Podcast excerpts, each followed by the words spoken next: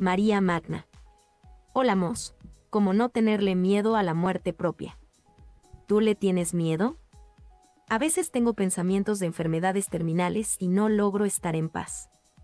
Gracias. Sócrates estuvo ante este predicamento en el momento que lo juzgaron como una persona no grata en Grecia debido a que corrompía a menores en el sentido de hacerles cuestionar sus creencias.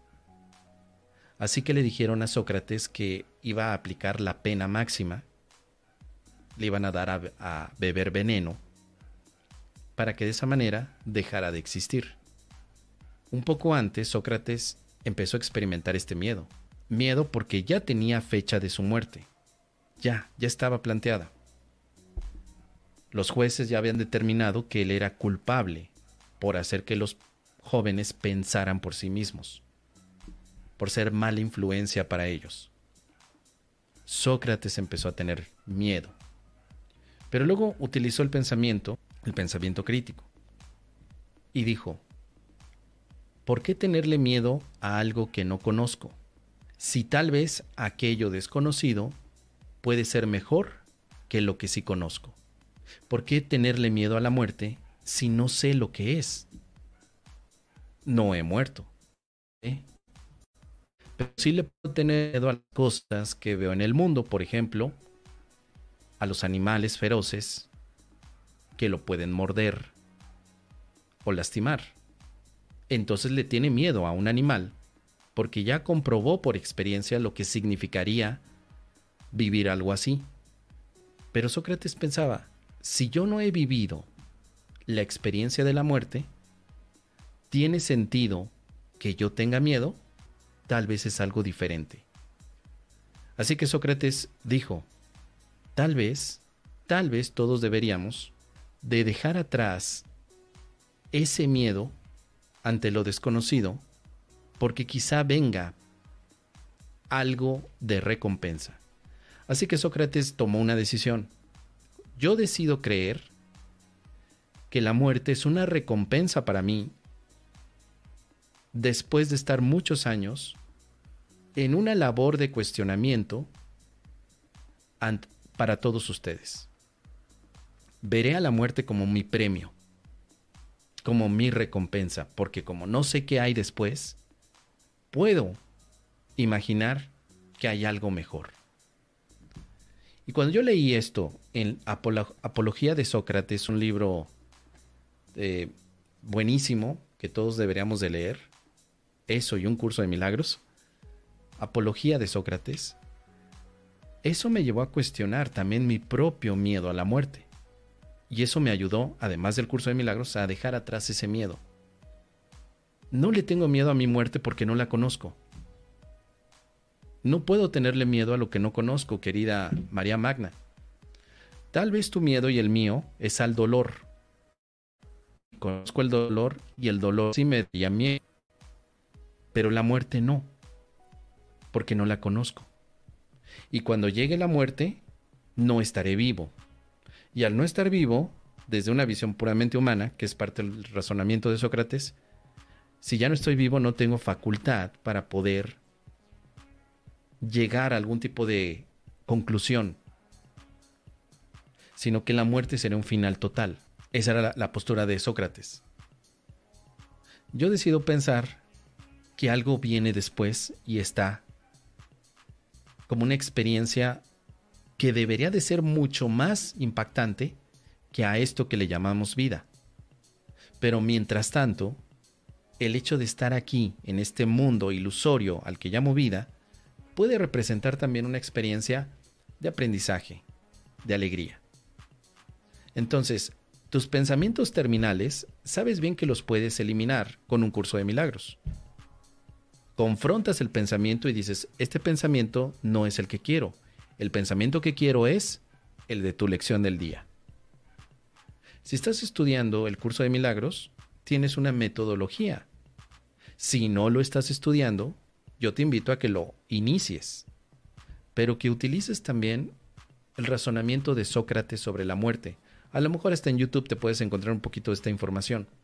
Busca apología de Sócrates, muerte. Y trata de utilizar el mismo razonamiento, porque si lo vemos desde un punto de vista más neutral, no tiene sentido tenerle miedo a la muerte. Le tenemos miedo a lo que conocemos como experiencias de dolor, que hemos visto que muchas desembocan en la muerte. Pero no le podemos tener miedo a la muerte en sí porque no hemos sabido exactamente en No tal cual. Porque si alguien, por ejemplo, dijera es que yo me salí de mi cuerpo y regresé, tampoco podemos decir que eso es un aspecto de muerte. La muerte total sería que ya no estuvieras en el cuerpo en ningún momento, pero aún así es bastante subjetivo tratar de adivinar qué sería la muerte. Ahora, hay dolor porque piensas que abandonas a tus seres queridos o porque tus seres queridos te van a extrañar. Entonces son pensamientos de ansiedad, son pensamientos de ataque. Cuando yo he tenido esos pensamientos, yo refuerzo mi visión estoica. Los estoicos decían, recuerda tu muerte, memento mori. Además de practicar el curso de milagros, yo practico estoicismo.